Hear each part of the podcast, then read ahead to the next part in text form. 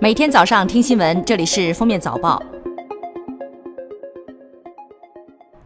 各位听友，早上好！今天是二零一九年一月二十二号，星期二，欢迎大家收听今天的封面早报。国家统计局一月二十一号发布的数据显示，去年我国国内生产总值九十点零三零九万亿元，按可比价格计算，比上年增长百分之六点六，实现了百分之六点五左右的预期发展目标。二零一八年末，中国大陆总人口十三亿九千五百三十八万人，比上年末增加五百三十万人，逼近十四亿大关。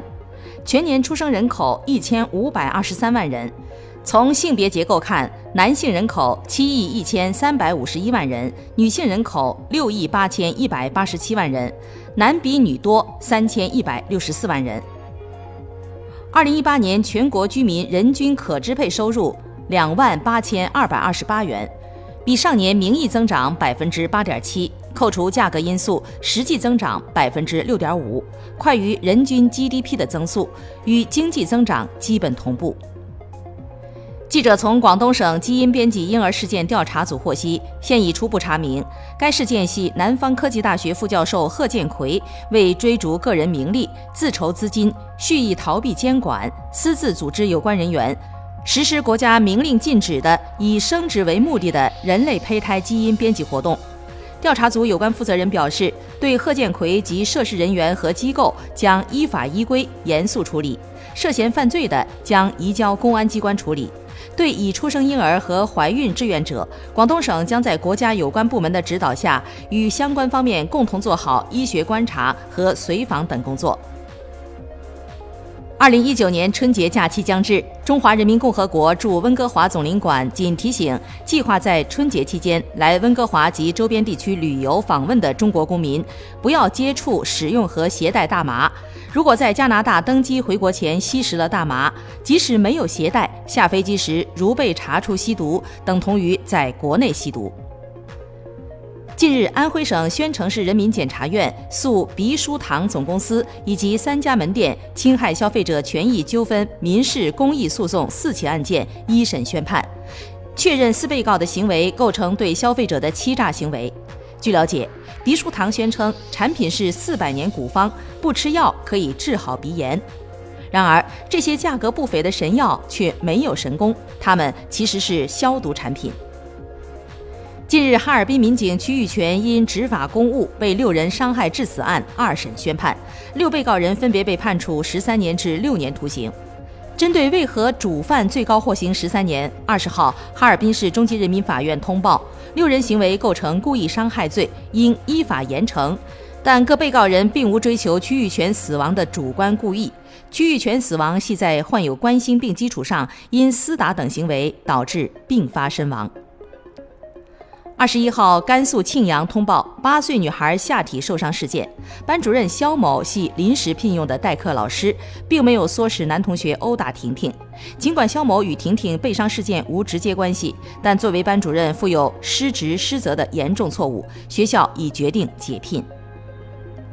二十一号，一份报告显示，二零一八年全国送餐员平均薪资达到七千七百五十元每月，其中杭州最高。平均月薪达到九千一百二十一元，这样的薪资水平甚至超过了行政文员等一些白领岗位，超出送餐员期望薪资。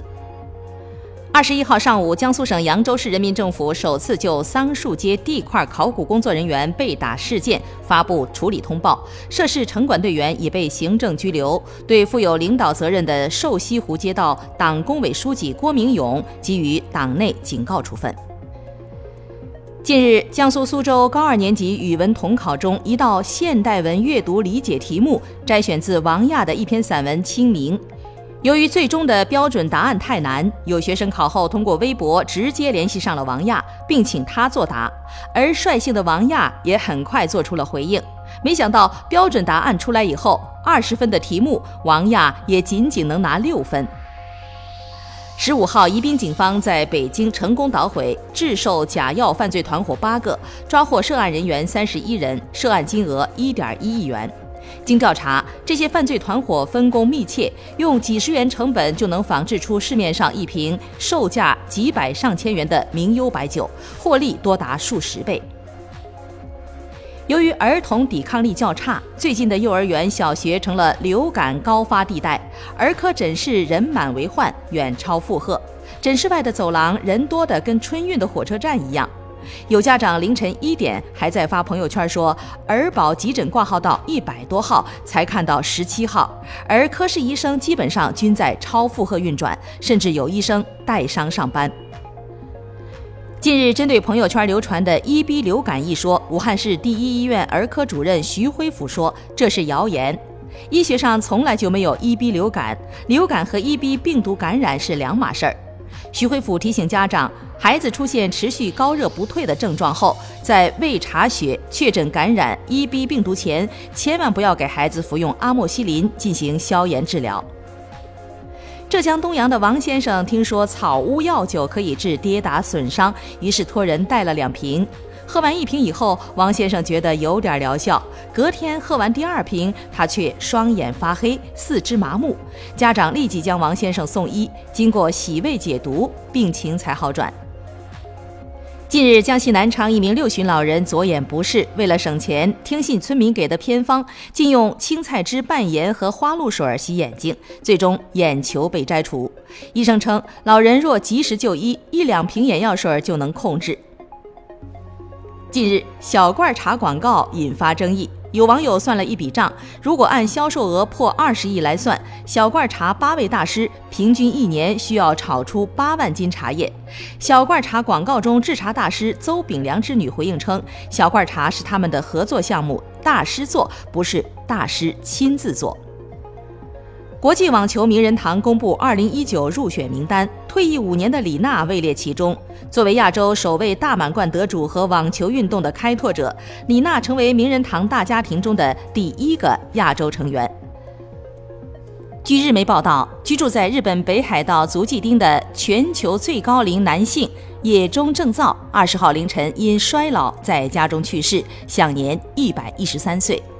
感谢收听今天的封面早报，明天再见。本节目由喜马拉雅和封面新闻联合播出。